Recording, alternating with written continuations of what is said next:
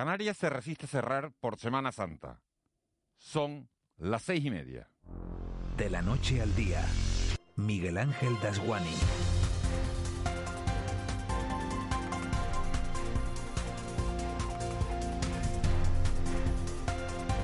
¿Qué tal? Muy buenos días. Las comunidades autónomas de toda España, excepto Canarias y Madrid, quieren colgar el cartel de cerrados durante la Semana Santa de este año.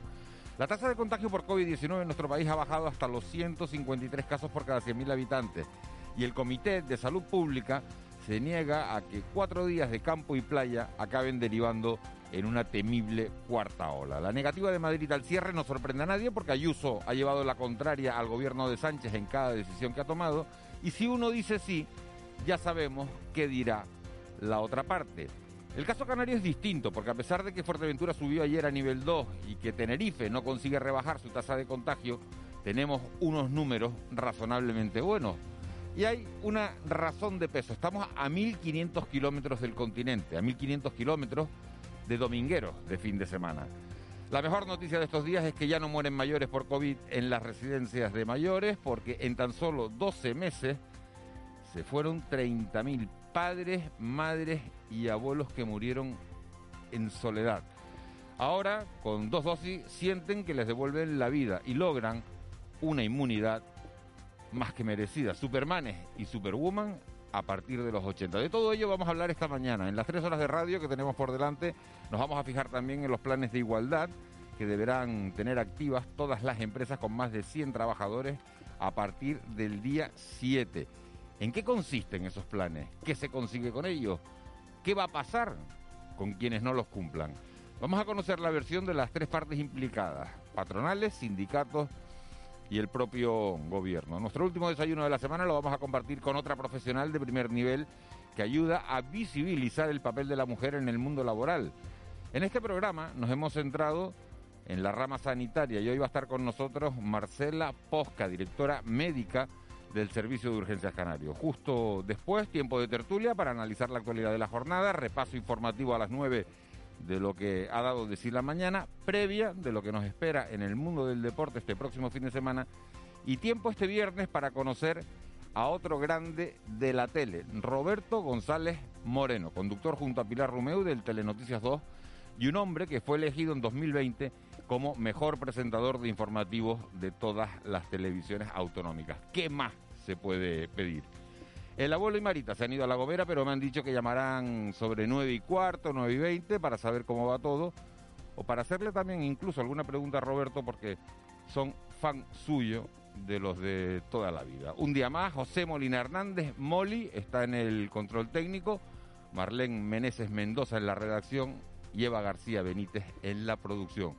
Un servidor, Miguel Ángel y Díaz, que también yo tengo madre, eh, estaré conduciendo el programa. Tres horas de radio en directo, tres horas con los ojos muy pegados a la actualidad para hacer este mágico trayecto que nos lleva de la noche al día. Empezamos. De la noche al día, Miguel Ángel Dasguani. 6 y 33. Eva García, muy buenos días. Muy buenos días, Miguel Ángel. ¿Con qué vamos hoy? Hoy con día de viernes, día de terminar la semana para los que trabajamos y con el tiempo inestable, que ya se notan algunos puntos de Canarias como ha cambiado el tiempo y con, con algunas gotitas incluso a primera hora de la mañana. Debate en todo este país, Eva, sobre si hay que cerrar o no en Semana Santa y Canarias no quiere que se produzca ese cierre perimetral. El portavoz del Ejecutivo Regional, Julio Pérez, ha asegurado tras el Consejo de Gobierno que no habrá cierre perimetral en el archipiélago, a pesar de que la Comisión Nacional de Salud Pública lo haya acordado. Los datos hacen pensar en estos momentos al Ejecutivo Canario que no será necesaria esta medida. No obstante, si llegase a ocurrir, ha matizado después Pérez que las restricciones seguirían las mismas líneas, la misma línea de las que ya se adoptaron en Canarias durante la Navidad. Con los datos actuales, con los datos que hoy tenemos, no es previsible que se acuerde el cierre perimetral durante la Semana Santa en el archipiélago. Además, el Consejo de Gobierno de Canarias ha acordado que Fuerteventura pase hoy de nivel 1 al nivel 2 de alerta sanitaria. El resto de islas no cambia sus niveles de alerta por coronavirus. Y 172 nuevos casos de COVID-19. Son los datos de las últimas horas. Tenerife es la isla con mayor número de casos nuevos, 77, seguida de Gran Canaria con 66, Fuerteventura suma 12 contagios, Lanzarote 8, La Palma 5, El Hierro 3 y La Gomera un nuevo positivo. La Consejería de Sanidad ha informado que ya han administrado 162.967 dosis de las tres vacunas disponibles en la Unión Europea en este momento, lo que representa un 74,18% del total de las dosis recibidas esta fecha. Además, ya se ha logrado la inmunización de casi 56.000 personas, lo que supone el 4,13% de la población diana. Certificado de inmunidad. España llevará a cabo un proyecto piloto pionero en Europa para la puesta en marcha del certificado COVID. Lo ha dicho la ministra de Turismo, Reyes Maroto Hillera. Se trata, ha expresado, de testar cómo funcionará ese pasaporte una vez que se apruebe por la Comisión Europea.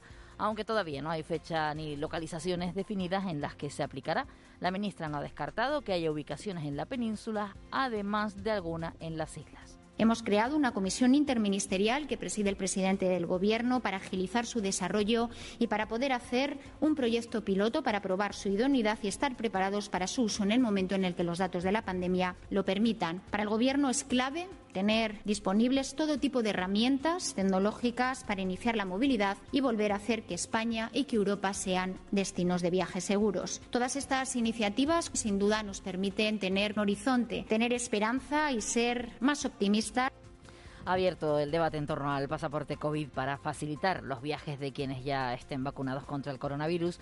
El jefe de epidemiología del Servicio Canario de Salud duda de la utilidad de un documento así que plantea, según ha relatado, cuestiones éticas. En Canarias Radio, Amos García Rojas recuerda que estar vacunados no impide seguir contagiando el virus. Yo puedo estar vacunado, no tener la enfermedad, pero sí puedo infectarme. ¿Esto qué quiere decir? Que si yo estoy vacunado, entro en contacto con el virus, no voy a enfermar, pero me puedo infectar y es posible que le transmita la enfermedad a otras personas. Por lo tanto, lo del pasaporte, teniendo en cuenta que no está claro si la vacuna evita la infección, eh, pues no tiene mucho sentido desde el punto de vista estricto de la vacuna disminuye la llegada de migrantes. Durante el mes de febrero a Canarias, cuando arribaron a las islas 264 personas frente a las 2.077 que llegaron en el mes de enero, según datos del Ministerio del Interior que indica que la cifra acumulada de migrantes llegados al archipiélago canario en lo que va de año por vía marítima asciende a 2.341 personas frente a las 1.181 que arribaron el 1 del 1 de enero al 29 de febrero del pasado año. Para Juan Carlos Lorenzo, coordinador territorial del CEAR, la Comisión de Ayuda al Refugiado en las Islas, una de las causas de la reducción puede ser por la información del rechazo o deficiencias en la acogida. A detenciones de personas vinculadas con las salidas en lugares de origen, también quizás a la información con respecto a la, al rechazo o a las deficiencias de, de la acogida, entre otras razones, y también quizás a situaciones de episodios de mala mar. La recuperación económica no se notará hasta 2022. En el Fórum Perspectivas 2021, el futuro nuestra mejor inversión, organizado por el BBVA, se ha reflexionado con expertos en la materia sobre las perspectivas económicas. José Luis Rivero, catedrático de Economía Aplicada en la Universidad de La Laguna, ha manifestado que Canarias no notará el cambio de tendencia hasta el 2022. Rivero ha incidido en un cambio de conducta entre los empresarios tras el cero turístico. El experto habla de una tendencia reformista en los próximos años. Eh, un profundo sentimiento reformista, que, por otro lado se, venía fraguando de antes, se venía fraguando de antes, pero que yo creo que ahora, y con motivo de, lo que nos ha pasado, pues la necesidad eh, parece que agudiza esta tendencia, ¿no? Solo 13 municipios detallan los bienes de la iglesia exentos de IBI. Es la denuncia formulada por Sí Podemos Canarias. El portavoz del grupo parlamentario, Manuel Marrero Morales, ha afirmado que en las islas 407 fincas no tienen documentación que acredite su propiedad a la iglesia. Marrero pide más colaboración a los ayuntamientos para recuperar estos bienes. En especial los ayuntamientos recuperen para lo público aquello que pertenece a los pueblos y ciudades de nuestras islas y que se los ha apropiado indebidamente sin documentación suficiente, pues en este caso la Iglesia Católica, gracias a una posición privilegiada que le favoreció la legislación en determinados momentos, por un lado durante la dictadura franquista, pero que después incluso se llegó a avanzar mucho más en la dirección de privilegio con esa norma que Aznar aprobó Sanidad desaconseja las concentraciones o manifestaciones como las del 8M. Debido a que este tipo de actividades son un vehículo de contagio de la COVID-19, recuerdan que desde el inicio de la pandemia se ha informado desfavorablemente ante la celebración de este tipo de actividades como las que se anuncian para el próximo 8 de marzo. ¿Quieres vivir la vida en plan fácil?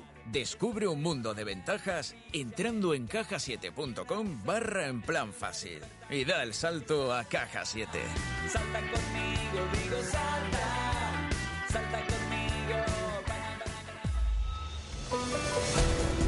6.40, ya tenemos final de la Copa del Rey. Va a ser el Barça con el Athletic de Bilbao, que ayer le ganaba 1-2 al Levante. Es la segunda final consecutiva de la Copa del Rey que juega el Athletic de Bilbao, que, como saben, jugaba la, última edición con la Real Sociedad.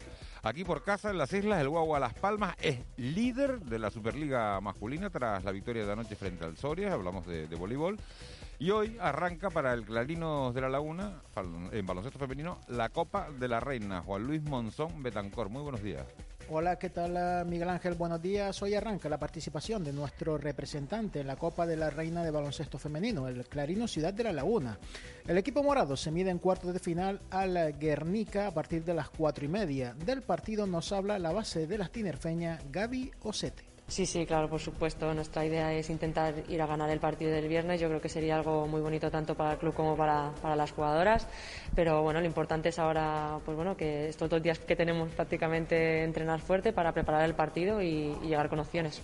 En las primeras eliminatorias disputadas, el Spar Girona se imponía 73-55 al Estudiantes y el Perfumerías Avenidas de las Canarias Maite Casorla, Leonor Rodríguez y Umi se metía también en semifinales tras ganar 82-51 al Encino. Vamos con el fútbol y con lo que será la jornada 28 para nuestros equipos en segunda. El primero en jugar será el Club Deportivo Tenerife, que el sábado a las 3 visita al Zaragoza. Del rival nos habla el central Carlos Ruiz. Sabemos que, va a ser un partido difícil, que, es un equipo que, viene de encajar eh, tres derrotas consecutivas y que, seguro que, quieren cambiar esa dinámica en la que están y, bueno, tendremos que estar muy atentos para, para poder hacer un buen partido y, y bueno, intentar sacar el máximo de puntos posible. Y la Unión Deportiva Las Palmas recibe el sábado a las 5 y cuarto al Rayo Vallecano. Un conjunto, el amarillo, que presume de tener un internacional, ya que Saúl Coco ha sido convocado por la selección de Guinea Ecuatorial. Dicha selección disputará dos partidos clasificatorios para la Copa de África que se va a celebrar en Camerún en 2022. Tanzania y Túnez serán sus rivales. Además, ya tenemos servida la final de la Copa del Rey. La van a disputar el 18 de abril el Barcelona y el Athletic Club de Bilbao, que anoche eliminaba al Levante al ganarle 1-2, prórroga incluida. Y acabamos con una excelente noticia en voleibol, pues el Guagua Las Palmas se imponía 3 a 0 al Soria y es el nuevo líder de la Superliga masculina.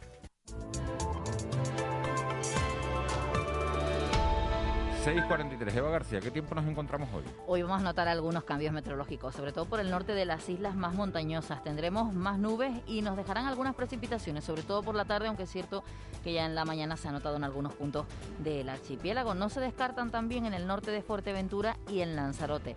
En el resto se alternarán las nubes y los claros. Las temperaturas subirán ligeramente, las máximas a primera hora de la tarde oscilarán entre los 21 y algo más de 23 grados en la costa, vientos del norte, noroeste, moderado, aumentando a fuerte por la tarde. Y es que en medianías y zonas altas las rachas oscilarán entre los 60 y los 80 kilómetros por hora. Y en el mar, olas de 1 a 2 metros.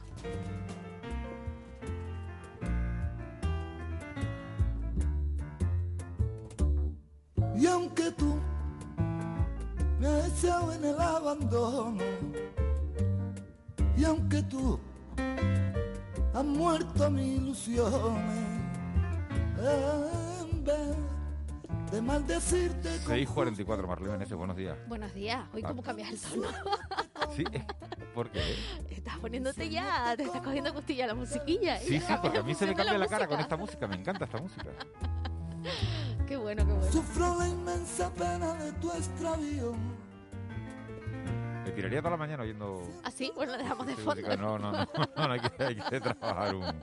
¿Por qué has elegido al Cigala hoy? Oye, porque mm, es uno de los grandes exponentes de la música en España. Además, curioso, Diego El Cigala, ni apellido de padre ni apellido de madre. Y es tan profesional este hombre, eh, y con lo, de, lo que hizo con Bebo Valdés, con lo de Lágrimas Negras, fue un espectáculo brutal. Pero es tan profesional que estaba dando un concierto en Nueva York, justo antes de salir al Madison Square Garden, se entera que su mujer, que estaba malita, había muerto de cáncer. Y entonces él dice, pues, o, o cancelo el concierto, o me subo al escenario y le rindo un homenaje eh, cantando por ella. Y se subió al escenario, por profesional, como profesional que era, y dio uno de los mejores conciertos, por no decir el mejor concierto que ha dado en su vida, en homenaje a su mujer. Que no sé si lo has visto alguna vez en Que directo. si ya, no, no, no lo he visto en directo, pero si ya canta con, con sentimiento, imagínate en una, en pelos de una- punta. en una Mm. situación de, de ese tipo. Vamos a ver qué, qué sentimientos nos producen hoy, va a las portadas de, los periódicos. Venga, pues arrancamos con el periódico El Día. En el titular, Canarias se abre al turismo en Semana Santa.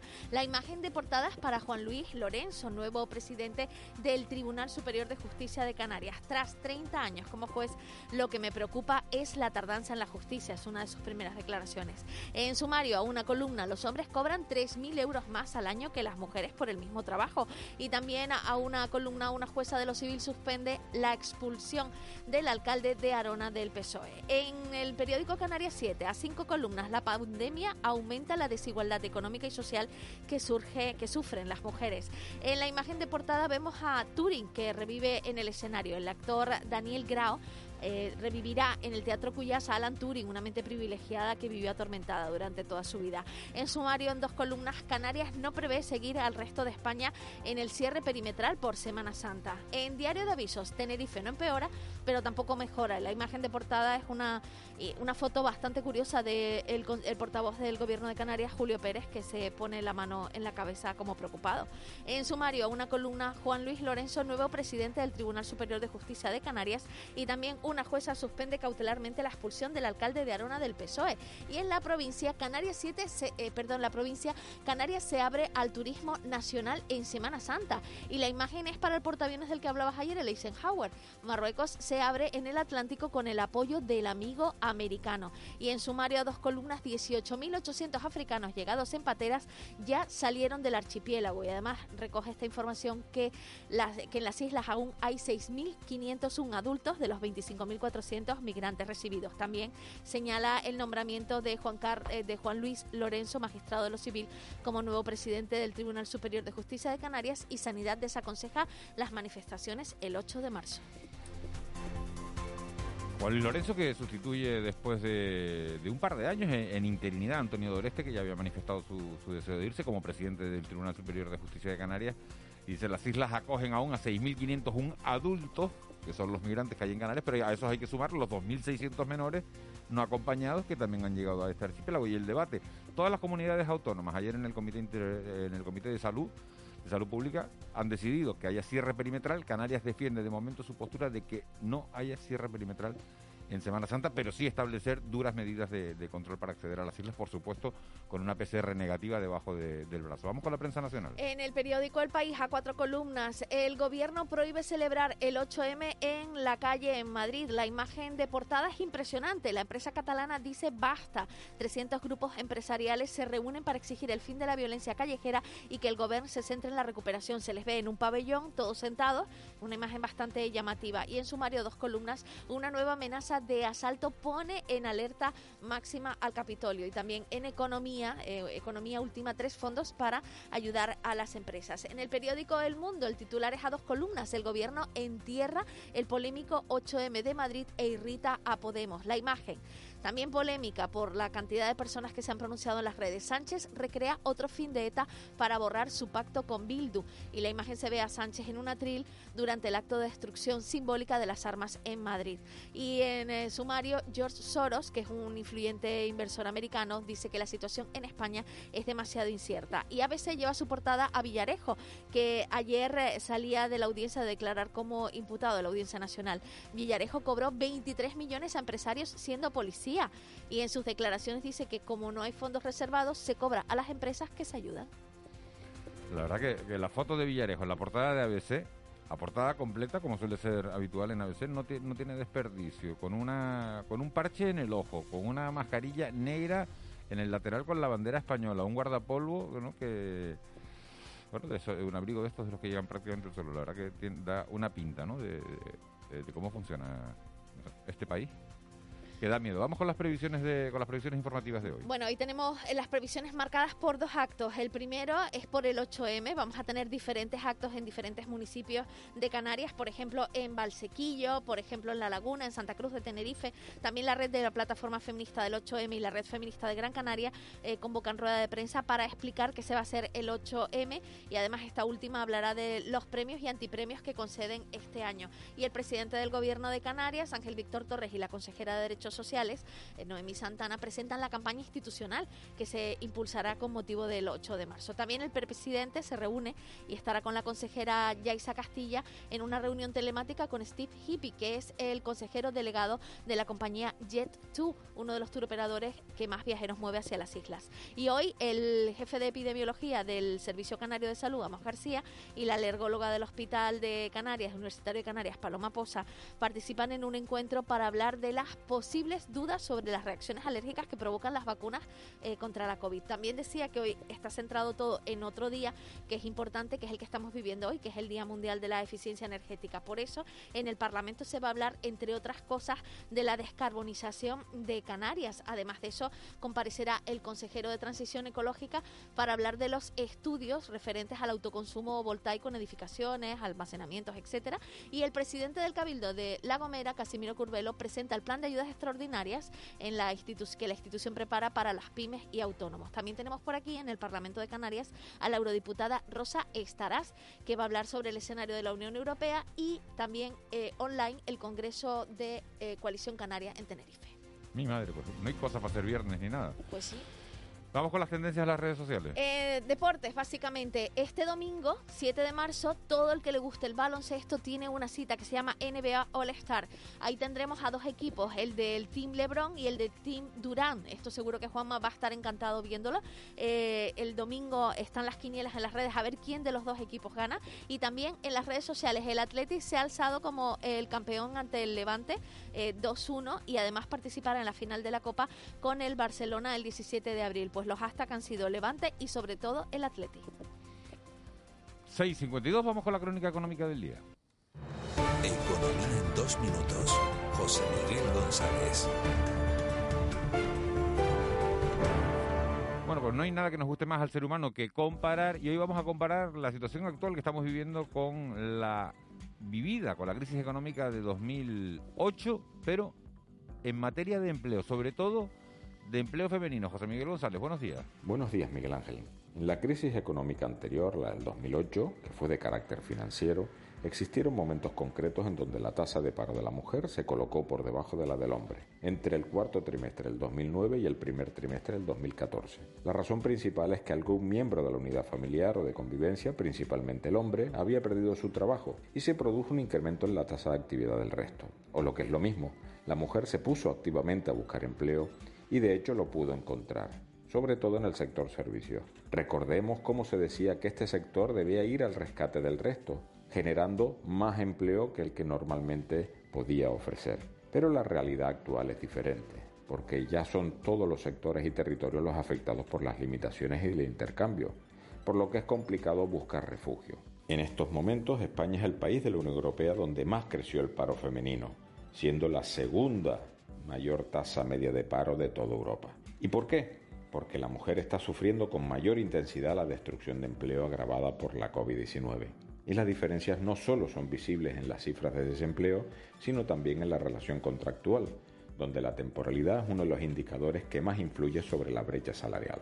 Por ello, más allá de incentivar la medición de dicha brecha salarial, es necesario generar los incentivos adecuados para fomentar la corresponsabilidad de hombres y mujeres, así como incentivar la participación de la mujer en los órganos de decisión, a la vez de concienciar y sensibilizar a toda la sociedad en materia de igualdad. Esta reflexión viene a colación de la celebración el próximo lunes 8 de marzo del Día Internacional de la Mujer, formalizado por Naciones Unidas en 1975, aunque tiene sus raíces en el movimiento obrero de mediados del siglo XIX. Al estar inmersas continuamente en una historia de limitaciones en donde no se tenía derecho a decidir. Por ello, dados los avances, reconociendo que aún queda mucho camino por recorrer, la mejor de las recomendaciones es que no se dé ningún paso atrás, ni siquiera para coger impulso. Feliz día y mejor fin de semana. Con C de Cultura. C Castro. 6.54 y esta noche a las 20.30 se vienen al Club de la Cultura Carmen Cabeza, Irache Mira Alberti y Pili Soy Yo. Lo hacen para contarnos cómo ven ese binomio mujer-humor. Lo hacen dentro de la semana dedicada a la mujer en el grupo Radio Televisión Canaria. Además, C. Castro nos adelanta la agenda de actos del fin de semana, ¿no? Buenos días. Buenos días, Miguel Ángel. Este sábado llega a su fin el Festival Miradas Doc de Guía de Isora en el sur de Tenerife. Además de la gala de clausura, podrá verse el otro del chileno Francisco Bermejo, un documental sobre la soledad de un pescador en el fin del mundo.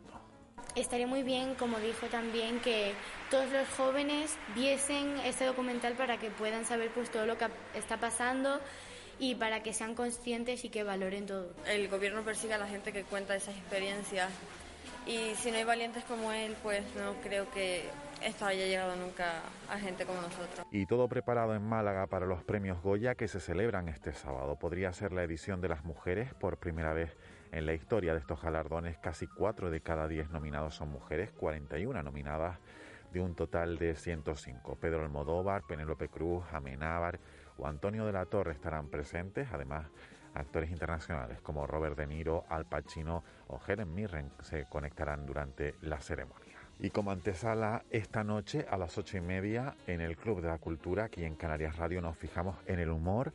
Ya saben que toda esta semana en Radio Televisión Canaria la dedicamos a la mujer y se vienen al club Carmen Cabeza, Irache Miralbert y Pili Soy Yo para contarnos cómo va ese binomio mujer-humor. Y te adelanto una novedad, se une el equipo Carmen de Coimbra y Acevedo Núñez de Balboa, Doña Cuca. Hola, queridos vecinos de este maravilloso barrio de Salamanca. Estoy bastante eh, preocupada, ¿sabéis? Estoy bastante preocupada. En fin, pues nada, haced lo que queráis, a mí luego no me vengáis con cosas. Y más agenda para este fin de semana, el sábado concierto de Ida Susal en el edificio Miller de la capital Gran Canaria y Sara Varas exhibe flamenco, será en la esplanada del auditorio de Tenerife. También el sábado presentación del poemario Gomeras Soñadas de Genaro Morales será en la Casa de la Cultura de Vallehermoso.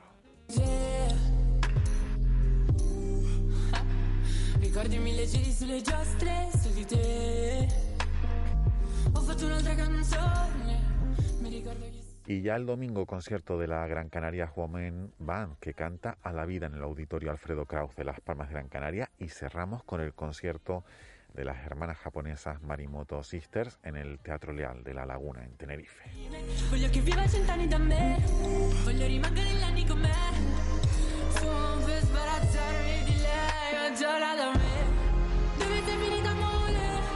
...6.57... Marlene Menezes, te oí antes decir que era el día de la el día, mundial, de la, eficiencia energética. sí. por ese motivo pues hay comparecencias hoy en el Parlamento de Canarias y precisamente es lo que pretende este día, eh, reflexionar, así como concienciar de la importancia del uso racional de la energía eh, por el bien de la, de la propia raza humana y también evitar el despilfarro que traería consecuencias irreparables para el planeta, energías renovables, introducir la práctica del reciclaje, usar fuentes de energía limpia, utilizar utilizar la energía solar y eólica. Efeméride. Tal día como hoy nos dejaba Agustín Millares Sal en 1989, un máximo exponente de la poesía social e intelectual comprometido, nacido en Gran Canaria. También en 1929, Las Hogueras de San Juan, un drama de Ignacio Luca de Tena, se convierte en la primera emisión radiofónica en un estreno teatral en España. Y en 1960, Fidel Castro pronuncia por primera vez la, frase patria o muerte durante un acto en el que el fotógrafo eh, Alberto Corda toma su más, famoso, su más famosa foto del Che Guevara, esa de la se le ve la cara con la, con la boina, además. Y como tema musical tenemos de fondo a Red Hot Chili Peppers eh, por el nacimiento hoy de John Anthony Frusciante, que es eh, uno de los guitarristas, cantante y compositor de esta banda. Si te costó ese platillo ni lo intento. Nada, Frusciante. complicado, ¿eh? Para un viernes. Por cierto, esta es la banda, y atrevida, ¿eh? la banda la- favorita musical de María Domenech, además, que le encanta el Red Hot. Pues habrá que aprendérselo bien entonces.